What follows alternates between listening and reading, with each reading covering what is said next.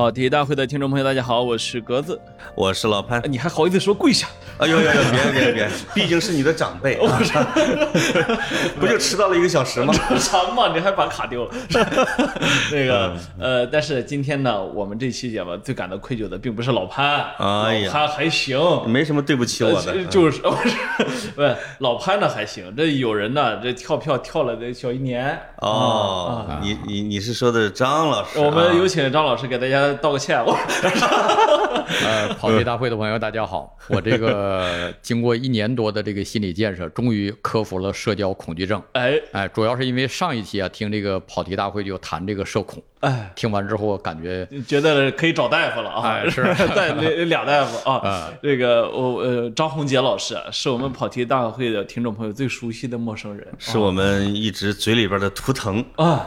因为从两年前就说，哎你我是说了，他也说了，我们又一块儿说了啊。哎，。你这个图腾说的很郑重，那 就是这个呃，我们一直说想约张老师，想约这个最后老约不来，会有一种什么感觉？两方面啊，一方面您这咖太大啊，这个这肯定是啊，但是呢，另一方面说明我俩能力不行。哎呦你说现在社会这跑关系啊，哎呦，呦跟你说这个 跑不来张老师这关系，咱俩这节目甭办了。天哪，张老师社恐，你别这么油腻行吗？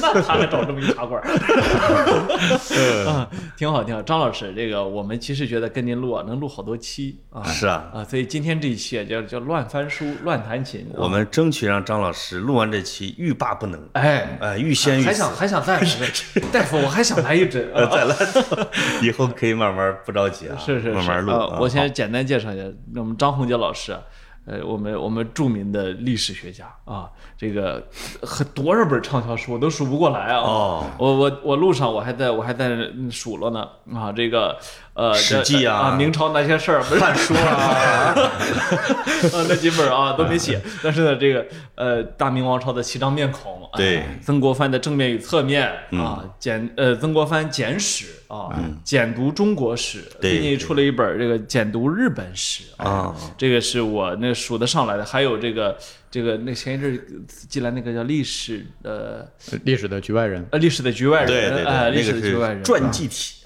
是是是，嗯呃我我跟老潘我还炫耀，我说张老师的书，呃，我虽然没花钱，但是送来的都读了，很不容易，很不容易啊所以我不愿意送别人书，是吧因为你给别人送书呢，就给别人增加压力。嗯反正收了之后，他感觉我要是一点儿不读的话，下次见你也不好聊，不好说话还得看一看。对好我像通过送书失去了很多朋友哈。我透露一下，我透露一下，就是格子收到你书的时候啊，说张老师如果不来节目，我就不写书评。啊，什么时候录，什么时候写，嗯好，是吧，格子？是是是你看看这活定下来了啊，定下来，定下来啊这简单。嗯，这个关键，张老师，我刚才我在问，我说一个人咋能写那么多书？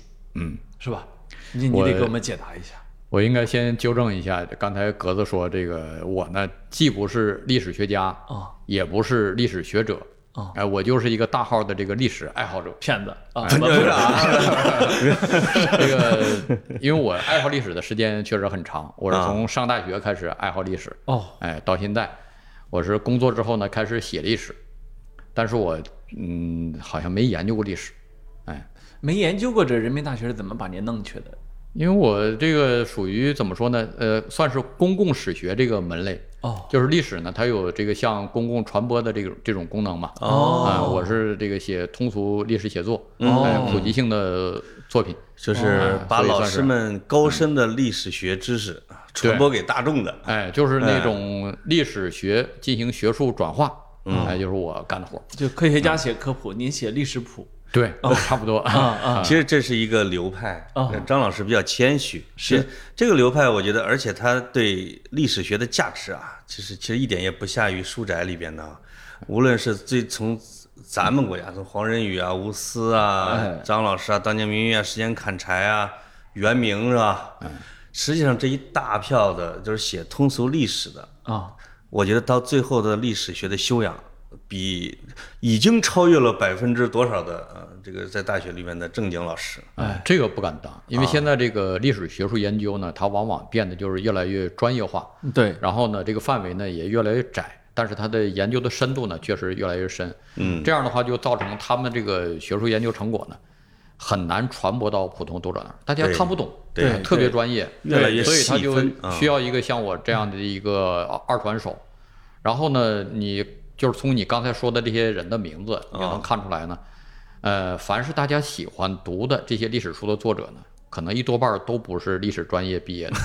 你要黄仁宇，黄仁宇后来是是虽然读了一个历史学博士，对是吧？跟我一样，我也有一个历史学的博士啊但是黄仁宇是四十多岁，哎，也跟我一样，我也是快到四十你多才拿到这个历黄仁宇的。路子是比较接近的。哎，我们在写历史之前，我们都这个做了好多其他的工作。对，黄仁宇是当兵是吧？做军官。对。啊，我呢是在银行工作了很长时间。数钱，呃，实际上没数钱，数钱是前台的，我是属于在后面。数数前台的人头。啊，是，我是当时是做这个资产评估，就是说这个哎呦，呃，这个企业要找银行贷款的话，我去评估一下他将来有没有还款能力，啊，哦，做这个。那时候是在辽宁，在辽宁，哦啊，这个俗称黑社会收债的，是是，您您这您这工作既得罪人也能笼络人呢啊，说实话，我这个工作呢，也可以说很重要，也可以说不重要。啊，要是重要的话呢，就是说我们做的很专业，算现金流啊什么的。嗯啊，嗯，他对这个企业还款能力是一个非常重要的参考。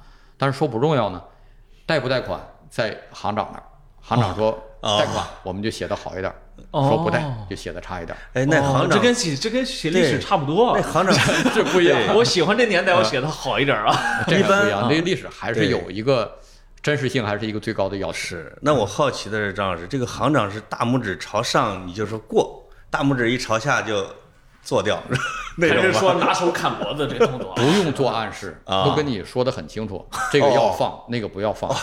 啥一点技巧都没有啊？对，那那这个工作听起来很简单呐，也不简单。就是在我离开这个银行之后呢，呃，我一个办公室的跟我做同样工作的人，后来就进去了。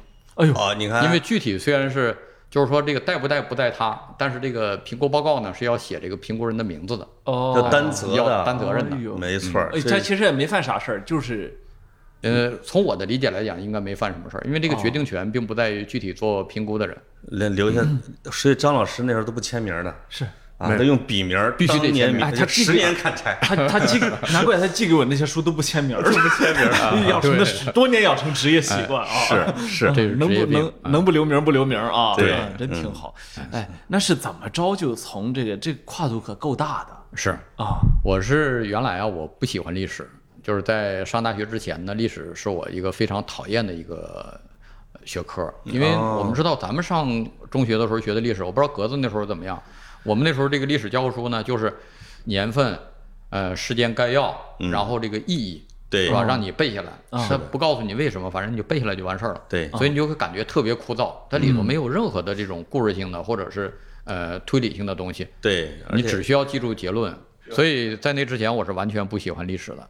但是上了大学之后呢，我就在那个，呃，我是学的财经嘛，嗯，啊、财经我也不爱学，所以大学四年我基本上都是泡在这个大连市图书馆。哦，大连市图书馆是一个历史非常悠久的图书馆，它里头有很多好书。哦哎，当然我读的也不是什么特别偏僻的书。我第一个吸引我的就是黄仁宇的这个《万历十五年》。哦，我，打那之后，我就发现历史很好读，哎，然后就一本一本的读历史，所以大学毕业的时候，我就成了一个深度的历史爱好者。哦，哎，这个呃，黄仁宇老师这个万历十五年啊，是不是一代就是通俗历通俗历史学者的这种启蒙书啊？应该是大陆的一代通俗历史的作者的启启蒙书，因为在那之前，咱们的这种历史教科书，呃，或者说通俗，即使是通俗历史读物，它也背后有一种模式化的表述。对，哎，但是黄仁宇呢，他是用用一种非常自由的散文化的写法。嗯，哎，其实那本书呢，现在看里头硬伤还是很多。对，但是他这种表达方式是非常特殊的，嗯，所以一下就征服了很多人。嗯嗯，所以呃，到今天您自己也是历史这个通俗读物的作者了啊，一直在写。呃，现在呃，我记得我曾经看过啊，莫言老师谈马尔克斯。嗯，莫言呢谈马尔克斯，他就说说当年一直在仰视，一直在仰视，后来呢叫叫平视啊。现在您对黄仁宇有这感觉了吗？呃，还是不敢说平视，因为每个人都有他的这个特长，呃，有他不可企及的地方。黄仁宇呢，他总是强调这种大历史观，对。这一点对我是有影响的。嗯，哎，包括推荐我到人民大学工作的戴一老师，嗯，他也总跟我说，他说现在咱们这个历史研究呢，就是专业化太严重了，嗯，每个人都切块儿，哎，我一生就在这个块儿里头。唐代好比说我研究这个清史的，啊。还不光是唐代，研究清史的清前期和这个晚清相互之间也不交叉。我就 我研究晚清的，我就不研究前清怎么回事儿，哎呦那清前期怎么回事儿。哎呦，他说你应该有一种通史的观点，嗯哎，所以我后来呢写了这个简读中国史，嗯哎，包括我现在写这个简读日本史，嗯因为我后来呢，我现在计划写一系列的世界史。哦，那么研究世界史呢，也是为了对中国史有一个反观，是吧？嗯这样的话，中国史的很多东西，你只有跟这个世界史做对比，才能看清楚。它是一镜子啊。对，所以我现在追求的呢，也就是一个通字。哦，现在想了，就是你的专业背景啊，到这个时候对研究历史的时候还真是助力。哎，确实是，因为黄仁宇先生他那时候老强调啊、要要研究一个朝廷的财税，哎，是吧？要调查他的人口，哎哎，他的各种要查他的账。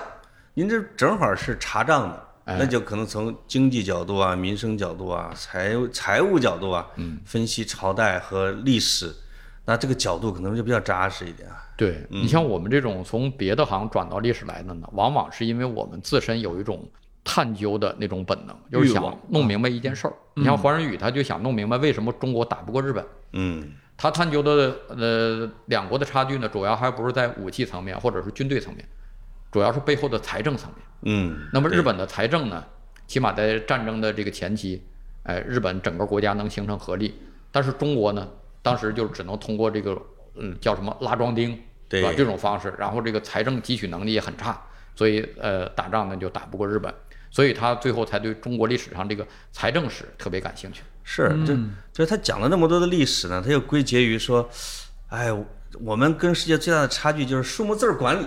哎，对就，这个啊，账房先生，对，这个数目字儿管理到底啥意思啊？哎那张老师，你当年的这个驱动力是什么？我的这个驱动力呢，就是想弄明白中国历史发展的道路为什么这么独特。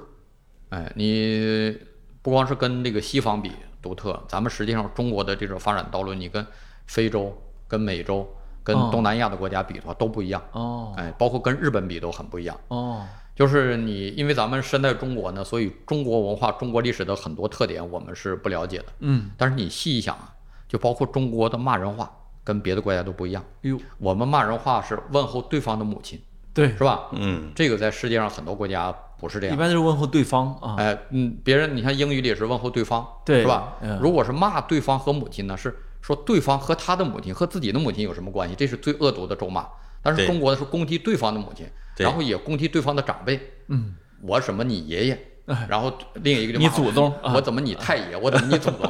咱们是认为这个辈分呢是越长越尊，哦。然后呢这个嗯就是这种，它都是因为中国从这个周朝以前就开始的这种父系大家族的生活制度，哎哦，这种血缘家族导致你攻击对方的长辈，是对方认为最大的侮辱。哦。但是你要是在英语里面，包括在日语里面，你这么骂他，他没有感觉。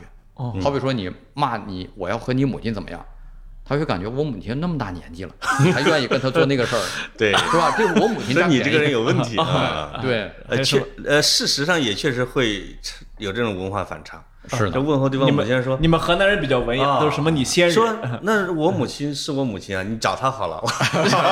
真的是这样啊。嗯嗯，所以你看这个英语里呢，经常是如果是你看电影或者是电视剧，呃，两个人，一个中年人，一个青年人在酒吧遇到了，他俩第一次见，这个中年人可能就呃摸着这个青年人的肩膀，对他说：“My son，我给你个什么什么建议。”嗯，这要中国，你俩人第一次见，一个中年人跟另外一个人说：“儿子。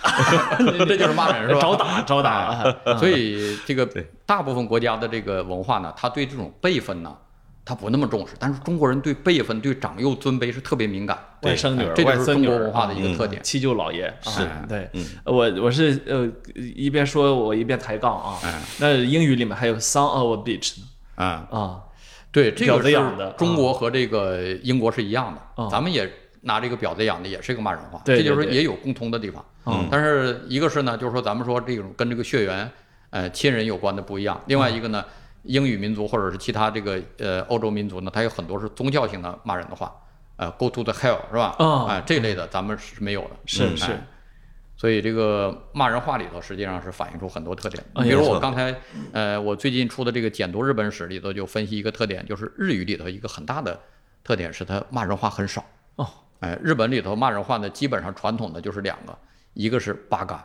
一个是压路，是吧？哦哎，八嘎压路。这是这两句到底什么意思啊？我喊了一辈子了，也没弄明白。八嘎呢，这两个喊一骂人话，你喊了一辈子。那啥嘛，这个从小看这种抗日电影，对啊哎这个嗯是我也是，嗯因为这个写简读日本史嘛，我就特意分析他这个骂人的话。八嘎呢是和这个压路都是从汉语来的，八嘎是马路，马路不是说咱走这个马路，哦就是一个是马，一个是路，哦它从汉语的这个成语指鹿为马，哦然后说你连马和鹿都分不清楚，你这人是个混蛋，是个糊涂虫。哦，哎呦嘿，这么这么文雅呢？啊，对，这个压路呢就是野狼，野狼就是三国的时候骂对方是村夫，是吧？乡野村夫那意思就是野狼。对实际上都是这个来自汉语的很文雅的骂人的话。哦，这在日语当中就算是最恶毒的骂人的话。哎呦，所以日语它没有骂人的话，哎，这个跟日本人的民族性也有关系。啊那他得多压抑啊！所以日本人就压抑嘛，所以这个骂人话比较丰富的民族，他往往活得更自在一点。是啊，是对对对对对对，哦，我感那我感觉中国应该是西南地区活得最丰富啊，嗯呃，东北也行其实中国西南民族，你像这个摩梭族，啊。它的特点也是骂人话很少。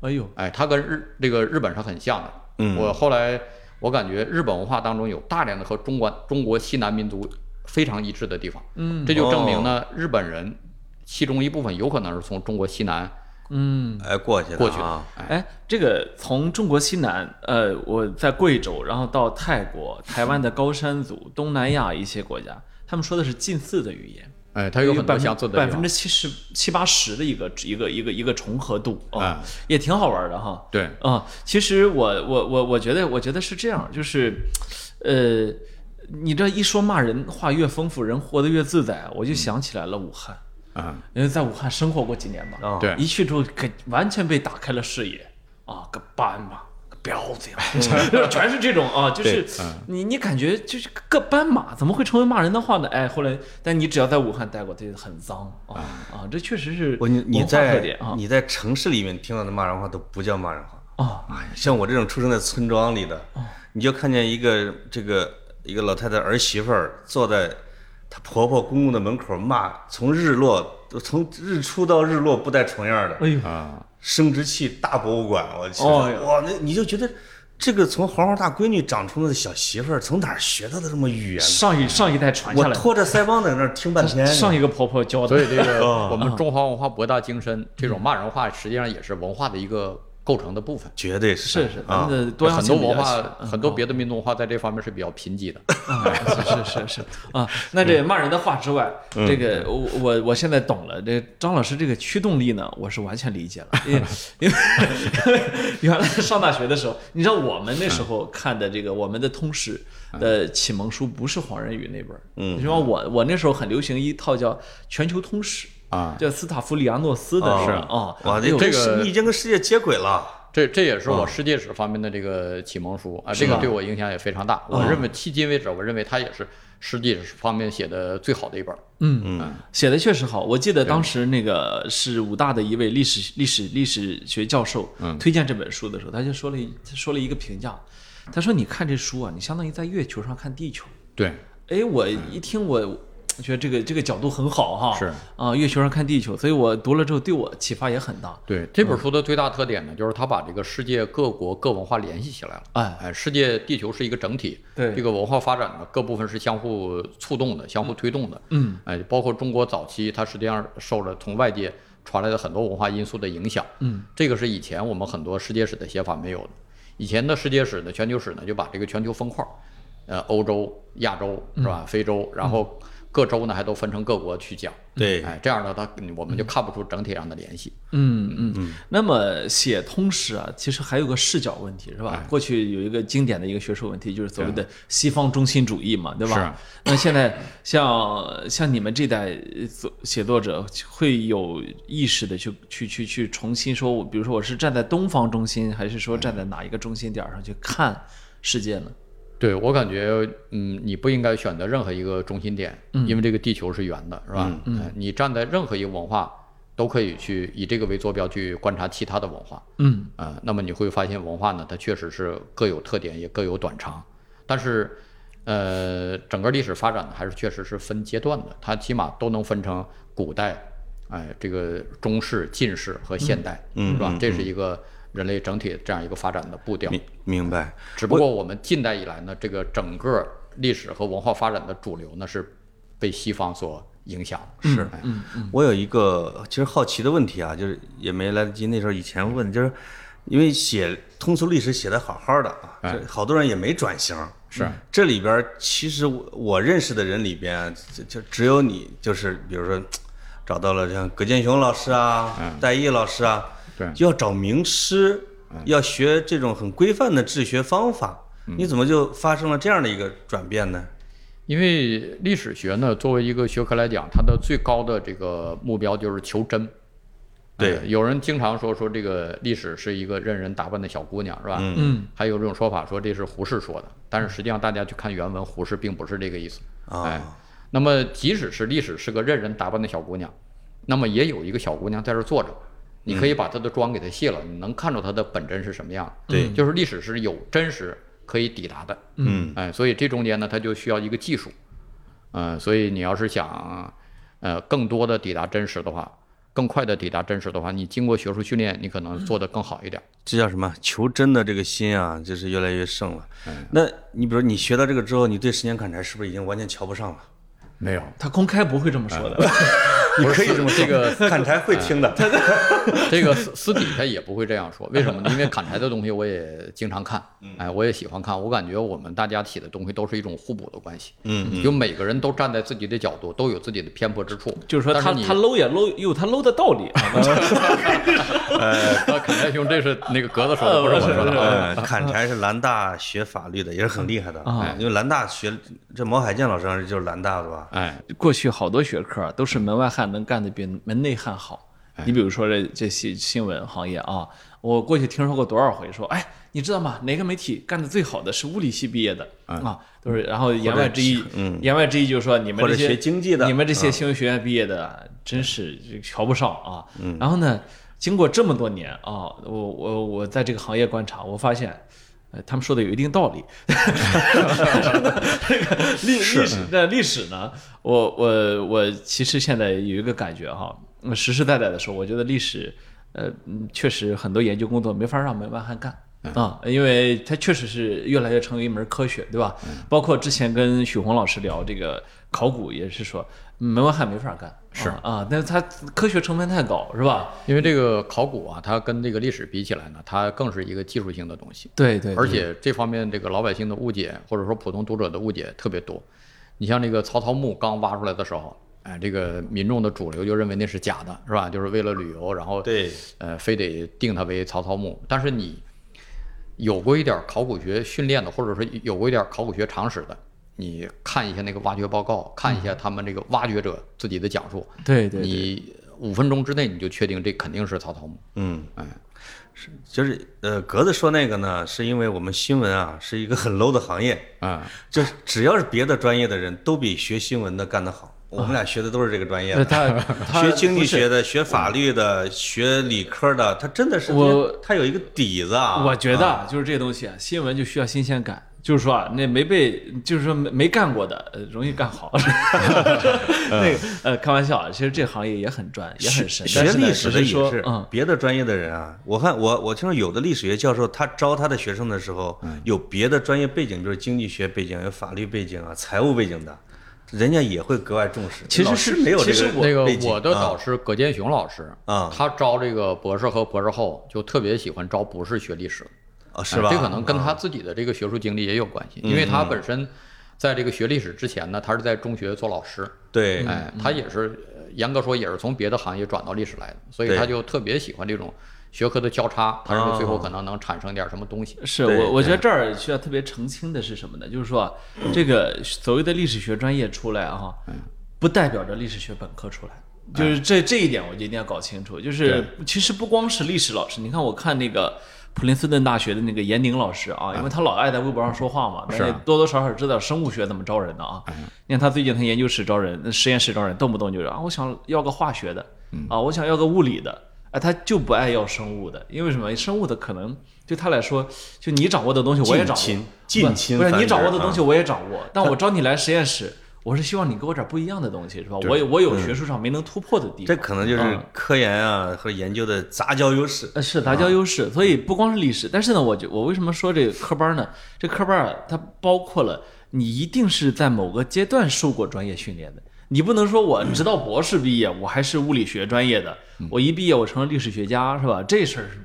在今天已经不会发生了啊！对，他最多可以成为一个，他能写出两本畅销书来，但是绝对不会成为一个历史学的研究者。是啊，但是我觉得有有一个东西，这这儿就厘清，因为我现在特别讨厌一个什么呢？就是那种反制倾向啊，觉得专业人士都是垃圾，是吧？对只要是陷入专业，他就是个工具人，就是一螺丝钉，是吧？我觉得可不是，你不能忽视任何一个门类、一个人的这种思想的历练哈。对学术很多学术发展到现在的话，它还是有一个基本的门槛儿，你跨过这个门槛儿的话，你可能就一直是门外汉。对对对，像我啊啊，那么像我们现在，其实我们你说呃业余闲着没事儿也会翻两本历史书啊，但绝对属于门外汉。就是是就是绝对不会把自己归归到说，哎，因为这书我看懂了，所以我其实历史学研究者啊，没没没这套啊。对，但是历史的好处呢，就是说它的这个研究成果呀，即使是不经过翻译，你费点心的话也能看懂。对特别是像经过我这样的这个一翻译，那就更能看懂。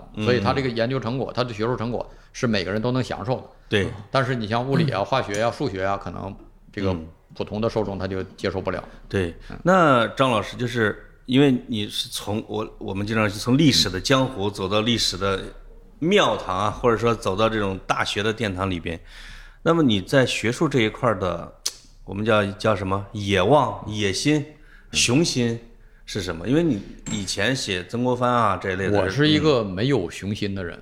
那后来跟我的朋友聊，我说我为什么走到落到今天这一步，是吧？呃，沦落到今天这一步，就是因为我没有雄心。你看我小的时候呢，我最大的理想是做一个卡车司机。哦，因为我也是心可大了，那个。哎，我也是在农村长大的。啊，哎，那时候感觉这个整个世界上就是卡车司机最威风，嗯，哎，所以想做卡车司机。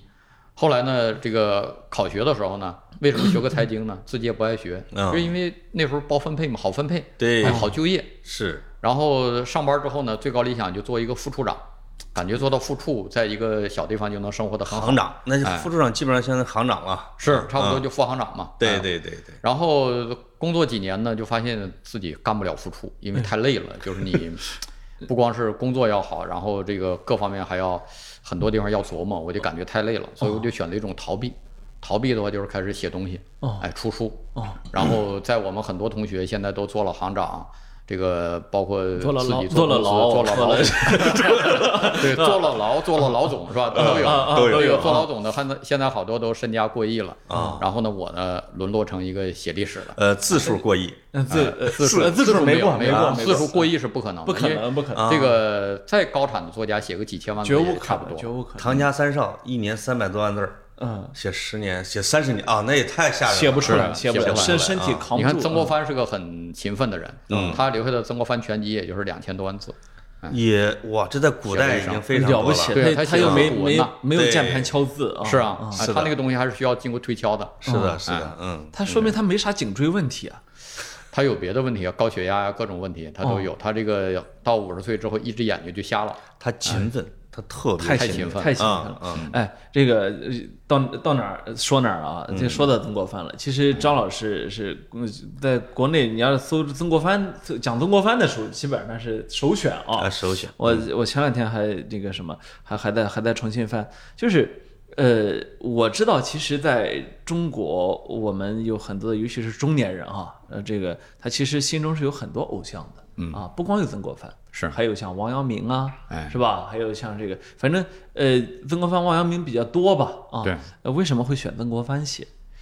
呃，曾国藩呢，是因为我原来啊就是喜欢看杂书，呃我的特点是什么书都看，只要带字儿的我都看，嗯，所以很早就看了曾国藩家书。哦，然后曾国藩家书呢，它里头很多提到钱的地方，我又给家里寄了十十两银子，就是为了给家里几位老人的棺材上漆用的。哦，家里有四具棺材嘛，爷爷奶奶、父亲、母亲，每年刷一下，哎，啊刷一下。对，然后说今年这个谁回去，我又带回一副鹿茸，啊，然后给这个祖父寄一副补补袍。哦，啊，我就感觉这里头这个可以复原一下古人的这个经济生活，他到底是怎么赚钱、怎么花钱的。嗯嗯，所以我后来我这个博士论文呢，就是写的曾国藩京官时期的经济收支。哦，嗯，因为他的资料最全，对。他，写的多，嗯，后来我又发现了一个曾国藩的一个亲笔的账本儿，哦，就是曾国藩刚到北京当官的头三年呢，经济上特别紧张，嗯。哦，所以他每天生活他都记账，就买颗大白菜我也赶紧要记上。这就是手账本啊。哎，手账都是他亲笔写的啊。这个写完之后呢，后来就这个曾国藩是一个档案保存意识非常强的人，嗯就呃放回到自己老家。哦后来他的后代跑到台湾的时候，就带到台湾去了。后来在台湾出版，嗯出版呢，但是放到这个曾氏湘乡曾氏文献哦，十大厚本当中，啊，谁也不知道这什么东西。对，哎，他也没没头没尾。啊，后来我分析出这是他在北京几年的账本，我就以这个为基础，我就复原了他在北京的时候这个经济生活。哦，呃呃，那么就是因为这个是契机，所以后来呢，我就开始写曾国藩，因为我感觉这人特别有琢磨头儿。有琢磨头儿是什么呢？就是大家现在一般把这个曾国藩作为一个成功学的代表，对，对但是我理解的曾国藩他是一个反成功学的人物，他一生他自己最推崇的两个字儿就是拙诚，嗯拙就是笨拙，对诚就是真诚。嗯哎，他就是完全是用反厚黑的方法来成功的。嗯，一生他对推崇的就是做笨人，嗯哎，做笨事。对而且这个呢，还不光是他的门面和标榜，他真的这样去做。嗯嗯，所以我感觉这个是比较吸引我的。嗯所以后来我就说我，因为我迄今为止写了六本关于曾国藩的书，嗯，呃，我写作生涯的这个差不多第一桶金，百分之四十，第一桶 第一桶金和第二桶金和第六桶金，对，都来都都来自都来自于曾国藩。哦对，嗯我花了很多精力去写他，为什么呢？因为我感觉他身上代表了我们传统文化当中比较正面的东西。嗯传统文化当中这种厚黑学啊、乱七八糟东西很多，嗯哦啊、但是正面的我认为都集中在曾国藩的身上了，所以我认为多写，然后让大家多读，对每个人都没有坏处。哦哎，还哦是，还真是慢慢的就是把曾国藩从成功学的代表啊，嗯慢慢的转到了人们对他的人格分析和效仿这上面。哎，我认为曾国藩呢，就是大家对他有一个误解呢，认为他是一个老奸巨猾的一个老官僚，是吧？是一个很虚伪的人。对，那么我把曾国藩全集差不多都通读了，然后很多部分反复阅读，啊我的感受他是还是一个很真诚的人，是吧在古人里头，当然你不可能要求任何一个人，包括我们现实生活当中百分之百真诚，那百分之百可真话，是是是但是他已经尽可能的在古人当中是最能说真话。他日记里边说真话吧，哎起码，那我一直有一个问题啊，其实也有时候也会跟人争论哈，就是曾国藩跟王阳明嗯，在这个儒家或者儒学或者儒家历史上谁厉害？现在说要要 PK 榜呃嘛？这张老师天天在微博上跟网友打架，啊就就打谁厉害这事儿呢，是啊。现在经常有一种说法，嗯。就是我到哪儿去讲课呢，这个学员都有提问说这个现在呢，呃，中国历史上有两个半圣人，哎，两个整个的圣人呢，一个是孔子，一个是王阳明，曾国藩是半个圣人。嗯嗨，哎，我说曾国藩为什么就是半个圣人呢？可能一个原因是因为曾国藩头上呢有两顶帽子，一个是啊汉奸，嗯镇压太平天国是吧？一个是卖国贼，嗯处理天津教案，被认为向洋人妥协投降。哦对哎，这是一个重要原因。除此之外呢，我认为曾国藩在很多方面啊，他是嗯，他做的事，嗯哎，他的这个思想深度，他是不逊于王阳明的。对，哦另外一个从对后世的影响来看的话，我们就举一个简单的例子，就是曾国藩的家庭教育很成功。嗯，曾国藩的两个儿子都很成才，嗯。而且人品都很好。对，那么王阳明的两个儿子都没成才，而且王阳明的家族后来就很分裂，嗯哦，就为了争夺王阳明，因为王阳明有一个伯爵的头衔嘛，对，哦。为了争夺王阳明的这个头衔呢，在王阳明去世四十多年之后呢，就开始打官司，打了几十年的官司，哎呦，然后彼此揭发对方是野种，就是哎呦，然后就一直打到皇帝面前。啊，后来呢，这个失败的一方呢，就拿了一把刀，跑到这个紫禁城门口嗯去横刀自刎，造成一个轰动全国的丑闻。所以王阳明他能教化天下，但是他教化不了自己的家族，教化不了自己的子孙。哎呦是，是包括王阳明的学生当中呢，也出现一些比较奇怪的人物。对对对，所以我就说，你学王阳明啊，可能需要你天分特别高，另外你还得把持得住。要不然的话你很有可能走火入魔。魔教没错九阴真经，包 包包括他的思想体系，其实也也被经常说，哎，他流传到了日本，或者影响了日本人的行事方式啊，等等的啊之类的，他对日本参半吧人确实是有影响，但是没有咱们说的那么大。那么厉害啊！日本人实际上还是对这个禅宗一直比较感兴趣。对，那么他们喜欢王阳明呢，也是王阳明的东西跟禅宗、跟这个佛教像哎联系的非常紧。像嗯，所以儒家的人啊，就是攻击王阳明，就是你还不是个你是个佛家人，哎呀，我觉得 你混到了我们队伍里边来了啊！是嗯，是你的这个，我我我我们说点那个的啊，就是曾国藩全集读完这两千多万字哈，嗯，有没有比较那个的？比较哪个？比如说他会记录详细到什么份儿？他真的会事无巨细的记吗？呃，其实曾国藩日记当中呢，有很多东西是不记的，因为后来就是曾国藩在青年时代，在这个修身阶段，哦在自己三十出头的时候，嗯他是什么都记，啊哎，包括自己看见美女动心呐、什么这些他都会记。啊，但是到后来，他就感觉自己将来肯定是一代名臣，要火啊！哎，所以很多东西他是留下记了特别是朝中，哎哦，呃，对皇帝的感受，对太后的感受，哦对别的大臣的感受，他从来不记，他记的都是自己的日常，我做了些什么事情，嗯然后我反思我昨天有哪哪些地方处理的不够好，他这个日记就是用来修身用的，这些人物都这样哈。所以你看对蒋介石啊、胡适啊，哎，呃，这包括那几个学者呀，年轻的时候说我去了哪哪哪儿，他老了以后都不说了。您您您看我我上高中的时候，高中老师说好好练自己的起这个名字嗯怎么写，为啥呢？说万一火了呢？啊，对，哎所以我从那时候开始，我我到现在我到现在为止写最好就我这仨字儿，慢慢我得不就怕火起来。你将来肯定能用得着，哎练啊。别着急，我现在看用不上了，我得我想我想废掉这武功。墓志啊铭是可以提前写的，不是那个不能落款，那个人练了都没用。这些圣人啊，确实是有这种自觉性哦，就是说我预感我可能要进历史了。是呃，他有时候会自己再重新改一下我的日记，啊所以所以呃曾国藩搞一搞改都没改，没改啊所。以张老师，你现在以后写微博，你注意点儿，你你要要有一种历史级名历史感人的这个这个历史感来要求自 己。哎现在我已经很注意了，又感到要火了啊！呃另外设置半年可见这个功能会吧？哎，对，已经设了，那，现在你想去扒拉它没用了啊！我十几年前的我也得赶紧设一下。啊，是是，这个我问点儿，呃，这羞于启齿的，你比如说他会记录性生活之类的吗？呃，有这都有啊？有，他啊在青年时代啊啊，这个记载说，这个到中午的时候，突然就忍不住了，跟自己的老婆又弄了一下，哦哎，然后就骂自己说这个控制不住自己的欲望，真是禽兽，哎，这个有，哦，他站在这个角度去思考，是啊哦，我看真是。蒋介石连写日记都模仿曾国藩的，对，蒋介石的日记就写这个完全是模仿曾国藩，他自己也是控制不住，哎去花街柳巷了一下，对说禽兽不如也。哎对对对，蒋介石有一次他到这个福建去打仗，嗯然后呢中间他要回一次上海，啊。当时坐船从福建到上海要在香港过一夜，哦。那么上岸前，他在日记当中写，说我这段在军中，呃，自我控制比较好，因为也没女人。对。但是香港是个花花世界，今天晚上我要受到考验，那么我这段总读曾国藩家书，是吧？我要以曾公的精神为榜样。哎呦。哎，然后第二天又写日记，哎，我这个失败了。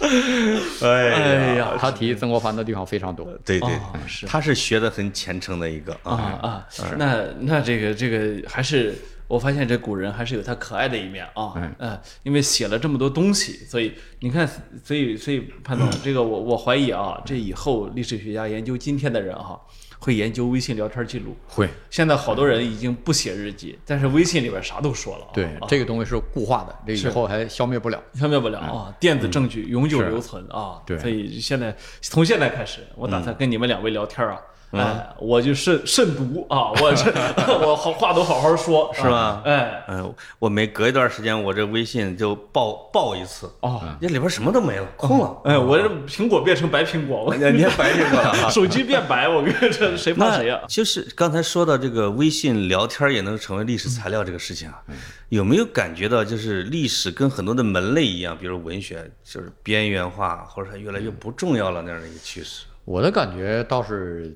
相反，嗯啊。因为你看我这因为书卖的真的太好了。这个倒，哎，这这这个还不是这个直接的原因，就是我小时候一直是有逛书店的习惯，哎，很小就喜欢逛书店。嗯。那么在我印象中，我小时候这个历史书呢，总是摆在很偏僻的角落，和古跟那个古籍摆在一起，啊，你得找很久才能找到，就一个架子。那么现在呢，往往是你进到书店呢，这些畅销书里头有好多是历史书，嗯嗯，嗯，所以我感觉历史现在还是在历史主流阅读丛书门类里边去了啊。是啊就是人的精神需求还是要尊重的。我觉得仓廪实而知礼节哈，是大家物质生活一丰富之后，还是想知道我从哪儿来啊，是吧？哎祖先是怎么回事儿啊，是吧？对我觉得不能去低估这一点，哪怕是那种我们可能在座各位瞧不上的那些书哈，嗯但它其实也体现着大众对历史的这个需求。对，而且中国人和别的国家的这个人呢，可能还不完全一样。就是中国人是个历史感特别强的国家，对。别的国家可能都是精力放在宗教上的或者怎么，咱们这个历史就是宗教。对。那，每个老百姓都喜欢听《三国演义》啊，乱七八糟的，对对是吧？啊。嗯，所以中国人每个人对这个朝代的顺序大致都能知道，知道汉朝是比较遥远的。没错，这个可能在别的国家，只有知识分子或者是受过高等教育的人才知道。嗯，对对对，嗯因为我们这历史呢，说起来也也算是一直延续下来了，是吧？哎所以他还真能去，比如往回找个两三千年，说，哎，你看这是怎么回事儿，是吧？对中国，我们说中国文化的特点是延续性比较强。对那么中国历史的特点呢，就是历史上的规律可能有些到现在还管用。嗯，所以我记得有一次到一个小学去给这个学生，那时候叫什么作家进课堂，哦，给他们讲点历史，讲这个乾隆，说这个乾隆的弟弟呢被乾隆给收拾死了，因为这个，呃，你作为皇帝的弟弟跟皇帝是很难相处的嘛。对对，哎，然后 讲完之后，本来我是当做一个故事来讲，然后班主任上去总结，大家要低调，是吧？哦哎，在社会上大家要低调，不要张扬，张扬没有好下场。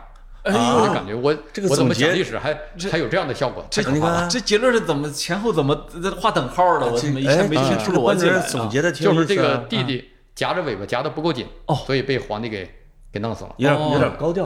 哦，哦。我我以后一定低调点儿，没事儿，啊，这节目是您的，我不对，我不弄死，是吧？嗯，收在边儿上啊。就是就是这里边我刚才你说的那个文明的延续哈，因为我们我看那些网友经常很自豪说别的国家的历史或者文明都是中断的，我们都延续下来了。哎，那这里边就有有俩问题，就别人是不是别的文明都是断的，和我我们的是是延续下来了我倒不认可这一点，啊因？为这个都说美国是一个没文化的国度，是吧？对，但是你到美国去看的话，美国的一些呃各式的市政建筑，包括华盛顿的一些这个建筑，嗯，它都是罗马的希腊的风格。，那就是哎，传承啊你希。腊罗马的建筑，现在欧洲的各个城市都是，它本身就是一种文化传承。对，另外一个，美国它不是说在一片呃 文化荒漠上建起来的，嗯。它是带着各种信仰，带着它欧洲的文化过去的。对，哎，所以你不能说它文文化是完全断裂的，它还是有自己的基础的。是你包括古希腊文明啊，对。我们是它古希腊文明影响了古罗马，古罗马又往什么这个欧呃什么，甚至往印度啊之类的，再往下文艺复兴又美国，甚至我们国家的那些石狮子上面都能看到古罗马的雕刻的影子。嗯，我觉得这个不是文明的延续吗？是啊，是吧？嗯，那你并不一定是古罗马那个时候的那一代国民就必得必须是那那几个人儿呗。对啊，就包括拉丁语，它实际上也存在了很长时间嘛。这个教会当中啊，是吧？包括呃一些这个在学术界，嗯，哎，后来它也不是说就完全变成一个死的语言。对对对对。那么我们比如说我们的文明说是一直是延续的哈，这这中间其实有没有断裂？最大的断裂，我感觉还是发生在这个近代以后。哎哦近代以后，还不是我们说这个文明呢，它不光是说这个呃文字啊，文字我们也变成简体字了，是吧？是是。然后我们从这个日常生活来看，我们现在穿的衣服，哎，我们坐的车，我们住的房子，嗯。我们的这个家具，我们日常生活中各方面全都西化了。哦，除了我们盘子里这个菜对还是中国菜之外，剩下我们中国人日常生活的一切东西，包括我们的审美，嗯都已经西化了。嗯啊、包括我们说这个希腊罗马的东西，对我们今天影响可能比我们古代的这种审美对我们的影响还要大。哎，你比如我们去澡堂子去洗澡，嗯，都是在古罗马的浴池里面洗对，罗马尤其你们东北的浴池啊，对啊，都是大威尼斯啊，就是那种的，对，啊。都是呃大理石地面的那种。哎 然后你穿着浴袍，我发现上面有一个狮子啊，浴袍里的狮子啊。是啊。那个，我我我觉得啊，很多的网友啊都是这种，你只要有点人文爱好、有点人文关怀的网友，都爱读历史。这是现在定的啊。是。那但是呢，很多网友呢，他他没有几呃成为过这个所谓的历史内容的生产者，是吧？他生产历史内容，我觉得其实这一点儿大家可能会很感兴趣，就是当你要去写的时候，你怎么去考虑读者的这个需求层面？呃，我写历史呢，我的这个有两个追求是并重的，一个是我要经过考辨，就是说这个我写出来的东西呢，是我经过对比的。好比说对同一种历史事实，你可能找到几十种不同的说法，嗯，那么你要进行对比，哪种是最可靠的？嗯，那么这种对比呢，可能不像做科学实验的只有一个唯一的结论，嗯，但是有的时候就需要你凭自己的这种物理常情，是吧？就是把自己设身处地的放在那个时代。你自己做出自己的主观判断，呃，这也是一种呃求真的过程，就是要一定要有一个史料考辨的过程。另外一个追求呢，就是我起码要要求我写的东西好看，哎，不管最后你读了之后有没有什么所得，但是起码这个过程不要痛苦。嗯嗯，可读性呃可读性，因为我本身是一个从非专业历史写作过来的人。所以呢，我就知道读者他喜欢读什么样的东西。对对对，你，就铺开这个，呃，现在没有稿纸了，打开电脑啊，要写一本新书，呃，这个的第一章、第二章、第第十二章啊，你是心里早就有谱？没有，还是说一边写一边让他来的？就是我做任何事情都没谱哦，包括我下一本书是什么我也不知道。嗯，哎，我所有的这些书都是随心所欲、信马由缰，写着这写着这个，突然就对那个感兴趣了，然后就开始写那个。哦，所以包括写东西也是，往往自己写的时候，这个想法会变。嗯，好比说你开始写的时候，你感觉这个人是个好人，嗯，对，然后你读了很多资料，你发现他是个坏人，嗯，哎，那观点也是随着这个史料在变化。没错，没错啊，所以一直在跑题啊，哎，一直在跑题，就哎跟咱这个跑题大会一样。嗯，谢谢谢谢 啊，呃跑题大会官方历史学家。啊，是，我觉得哎谢谢是。这么崇高的称号。啊。这个，因为我们俩聊足球多啊，我们经常，因为他偶像不是梅西嘛，我们经常这个现役，这个谁是最伟大的球员？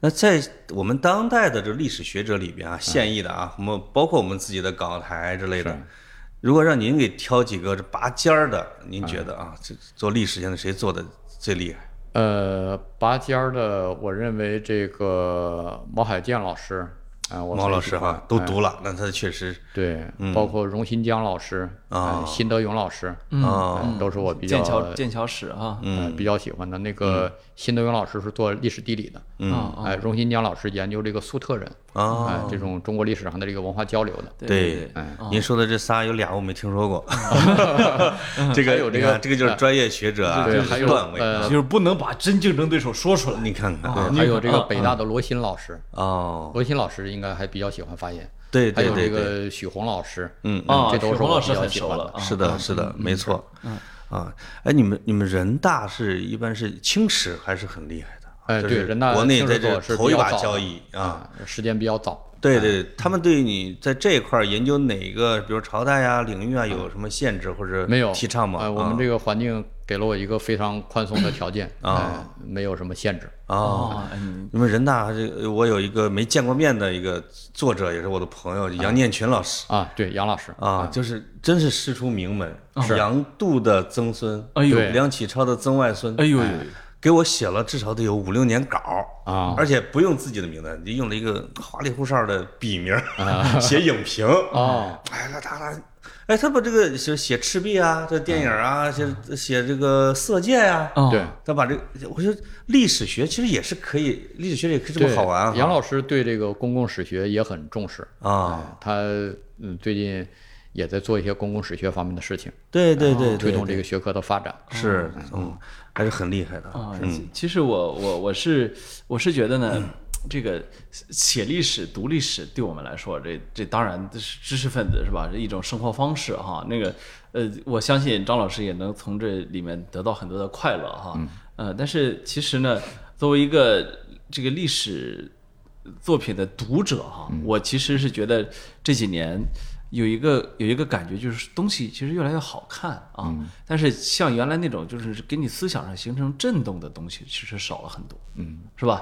我现在读这个自媒体的东西啊，感觉有一个最大的问题是什么呢？就是里头假的东西，或者讲的相反的东西特别多，而且小儿科的错误特别多。啊，这个可能就跟大部分这个自媒体的作者呢，他都是东搬西搬，是吧？没错哎，他没有从这个原始史料出发，或者是他读的干脆就不是严严肃的这种研究性的文章。嗯，嗯，读的都是明朝那些事儿，就成了明史专家了。对，因为明朝那些事儿他已经是搬运过几次了。对，是他在上面再搬运，他可能就说起这明朝那些事儿，你看当年天涯上还会有明朝那些事儿这种连载哈，对你现在自媒体连这种水准的都没有了。是啊，嗯更更多的是张老师刚说的，这东拼西凑的原材料可能就是明朝那些事儿啊。，对，对呃，甚至要更差一点的作品啊。格子那个意思可能是说什么呢？就是就是以前那种震撼性的啊，比如说，哎，突然有一个潜规则啊哎，有一你看我个万历十五年，对啊对我大历史什么这这种学术方法，对我原来的时候，我我记得印象很深，大学的时候第一次读唐德刚，是。哎呦，真是被惊惊到了啊！嗯。那时候觉得，哎，怎么写这么有意思啊？袁氏当国，哎。李宗仁回忆录，张学良口，他那是口述历史做的很多嘛，对吧？嗯。哎，我觉得怎么后来晚清七十年，我觉得，哎呦，怎么就这么有意思呢？哎，怎么就视角这么新呢？对吧？而且关键是唐德刚呢，他的东西不光是好读，他那里头历史含量很足。对对对他呃历史的机因缘际会，对，就是历史人物就在他身边，这可能我觉得张老师你也羡慕的不得了啊，这种就是啊，天天跟李宗仁在一块玩啊，对，嗯，就那台儿庄大捷，当时你干嘛去了啊？你看他，啊，动不动写口述历史写着写着括括号啊，嗯嗯，德刚兄，你看这段是不是不合适说？对，不过他文笔还很风骚啊，文 呃对吧？他的文笔是他的这个可读性的最大保呃可能百分之八十。最大保障。他，嗯，我记得《胡适杂忆》，就是他当年是给别人那个写胡适的书写序嘛，嗯最后发现这序写的比原来书还长，没办法出版了啊。对嗯嗯，就老老是有这种，就就是那种。带来的那种智力上的愉悦感啊，哎过了十几年，我现在依然难以忘怀。但现在很少很少有他这个是不是凡尔赛啊？就是自己进步了呗，非说现在是没书了上的愉悦感，啊哎，天下无书可读了。哎，还真不是。如果真有张老师给他推荐几本厉害的历史学著作，，如果真那样的话，嗯我可能也就也就不去问这个问题了，我会出来秀啊。我说我你看我啊，没有能教我的东西，但不是其，实我觉得我自己欠缺的特别多。其实九十年代、两千那时候是集中的历史学启蒙的年代，我觉得对得啊，现在我感觉啊，就是这个历史学呢，学术研究可能比那时候更深了。嗯，但是就是普及性的好东西出来的确实少。少啊对对对，因为这个普及性的东西少呢，我感觉主要就是因为这种自媒体的这种取向呢，就是追求浅显好读，嗯，但是不追求背后的这种嗯深度，是。所以就你你读起来感觉像白开水，嗯，但是呢，它可能满足了更多的普通读者的需要了。嗯，因为你的每一篇文章下边都是打赏，啊你那么生涩的时候没有打赏怎么办？对，你最后几段不让他爽，啊他是不会打赏的啊。是的，可不吗？啊，对，这个会对你造成影响吗？所以我就很长时间我不怎么更新公号嘛，啊因为我一旦写公号，我就发现，你为了追求这个阅读量，啊，你有的时候就会影响你的写作质量。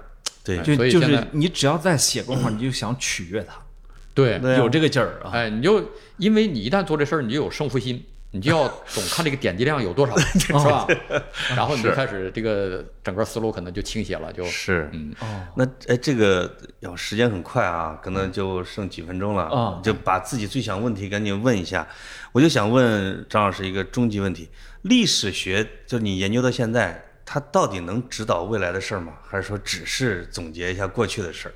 我感觉还是有一定的这个参，有很大的参考价值。你比如二战历史对我们现在有什么也借鉴吗？也没发现啊。但是起码说，你如果是作为一个合格的指挥官，再打仗的话，你要把以前的战士你要研究一下。你不了解战士，你不可能成为一个出色的指挥官，是是吧？嗯哎，但是并没法说二战怎么一战、二战怎么避免这件事情，对，一代一代的政客们好像也没作为这种责任感啊。整个人类史、啊整个大历史，它的变量太多了。是就是这个东西和炒股票也不一样。啊炒股票你只要是精心研究 K 线图是吧？研究各个公司，那么呢，你也不见得能赚钱。那 是，哎呦嗨，这个反转历史我以为你要说点不一样的。历史的变量比这个更多了多少倍？对所以你谁也不可能准确的预测历史。哦，是，就是不能把这种重任，这这种交给历史学家。这种半仙儿的重任交给历史学家去那不是。他敢说你敢信吗？是是是这但么个是历史情况啊背后呢，它毕竟还是有一些规律性的现象啊哎，这是不可否认的。就是人类历史发展呢，它总有一个规律呢，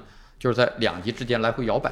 哦，哎，这是一个不可改变的规律。哦是就是说，呃，一在你看来，这个摇摆的时间长度一般有多长？呃不一定啊，这个你分情况。对，如果你看一些晚清史，你哦会看出来它的这个呃摇摆呢，它是比较频繁的。哦嗯哦，晚清摇摆比较，有时候分时间段儿啊。对哎，对我这是您说到晚清了啊，这个我一直有一个困惑不得解啊，因因为我其实是特别喜欢看展，嗯，看展的时候呢，你就很容易看到乾隆的东西啊，对啊。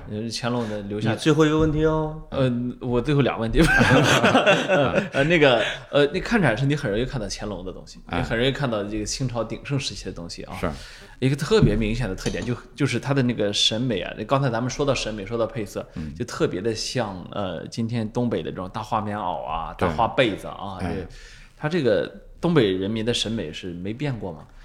我感觉这种审美啊，还是嗯，这个延续性是很强的，很强。哎因为我前两天刚发了一条微博，哎，就是这个石峁，哎，石峁呢是是一个史前文化，哎，在这个陕北高原的北部，嗯嗯，那么他那儿挖掘出来的石雕，那种风格，甚至具体的五官，跟我们唐朝、宋朝的武士俑几乎一模一样。哦，哎，然后你从这个西班牙洞穴四万年前洞穴里挖出这个原始，嗯，原始人画的这个岩画，嗯。嗯，跟后来这个毕加索画的这个画风格也几乎一模一样。对，所以审美我感觉它也是比较恒定的，是也在两两两极之间摇摆，呃，不是它比较它很恒定。恒定啊。哎，西方人一直是西方的审美，哦。咱们东方人一直是东方的审美。哦，我们看内蒙的阴山岩画，嗯，它就是那种抽象的那种同质体的东西，嗯。啊，就像小孩画的一样。嗯，啊。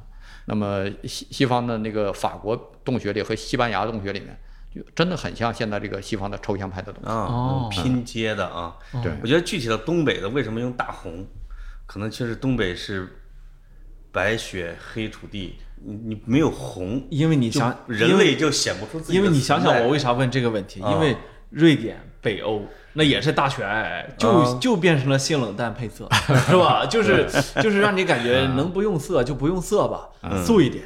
雅一点儿，静谧一点儿，是吧？咱东北就热烈一点儿，红一点儿。呃，最后一个问题啊，这个啊 还有一个呢，你不是我这不是俩问题了？你啊耽误最后一个问题张老是师挣挣钱，是是啊，要要挣钱了啊！对对对对，没有这没没有挣钱任务。啊啊，没挣钱任务，那再唠两小时。今天我要一会儿要做的是赔钱。哦哦对哦对对，是啊，亲自赔钱。这个，呃，我我说，呃，我是替听众问的，因为我们的听众啊，我有点儿，就是怎么说呢？我们老讲书吧，我惯坏了啊，嗯老问我们书单。嗯，张老师，你来都来了，留个书单吧。嗯推荐个有很多的历史爱好者啊。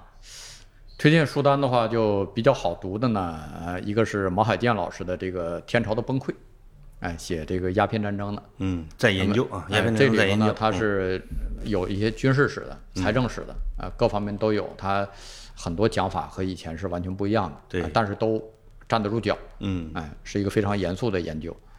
另外一个呢是民国的时候那个蒋廷福的《中国近代史》，哎，它的特点是很薄，哦，这个脉络呢很清楚。这听众可能没听清楚，蒋廷福啊，你如果福打不出来就打蒋廷，然后中国近代史啊，对，那个福是最难写的那个福，对对对啊嗯啊，就推就推荐两本是吧？两本儿，哎大家两本儿两本儿。啊，呃，还有张老师的《简说中国史》，呃，不，我是最后重磅说啊。张张宏杰老师的每一本书啊，我我觉得都值得推荐。你啊。看我这这拍的不太好啊，还是九零后厉害，哪一本啊？专我很职我业啊，们七零后这个底线有点高啊。什么这都是。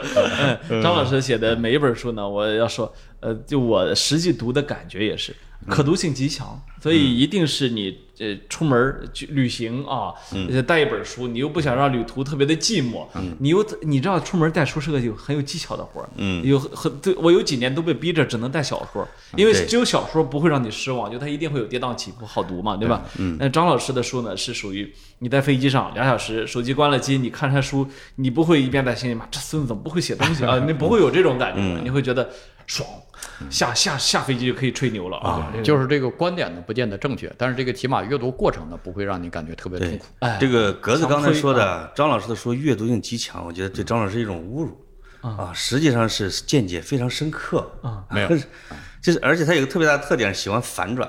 哎或者叫翻案啊，就是你大家都这么认为，或者历史上都这么传统约定俗成的时候，他一定给你来个新观点，啊或者说我写东西呢是有重点的，就是大家都已经讲过的东西我就不讲人，不讲，对或者我因为我有一些不同的想法要表达我才写，对对对对对，要不然就没有必要去发前人是所未发。哎，哎，怎么七零后这一下怎么样？语不惊人三不一局吧死不休啊！哎，对，这个时间差不多了。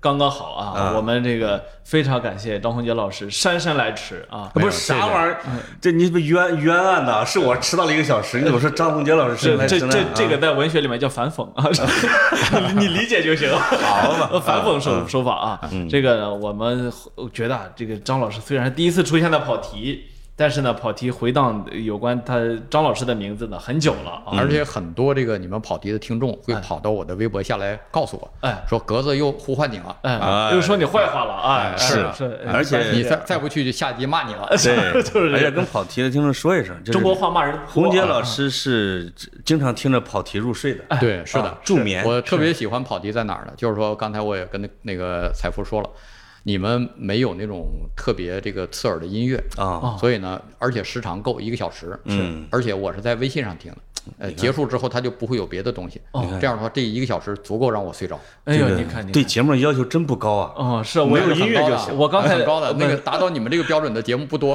哦真的吗？呃没听锵锵大概就二十一分钟，是吧？那个有点太短我这开始之前啊，张老师一说这，我这一边录一边就担心他睡着，我这 是。现场版更容易睡着，你知道吗？对。啊，以后我就听着自己的声音睡着。哎，哎呦呦呦呦呦呦！这这个广告语好，呃，是是是，历史谢谢学张老师，历史学家写自己，哎对对对对我们呢欢迎张老师常来做客，嗯啊我相信跑题听众是非常喜欢您的，啊对对对。我不介意老潘离开节目的，是吧？啊，欢新欢，人家喜欢大哥哥，人家能准时来，我跟你说，好，这儿就到这里，哎谢谢，啊谢谢。哎啊，拜拜。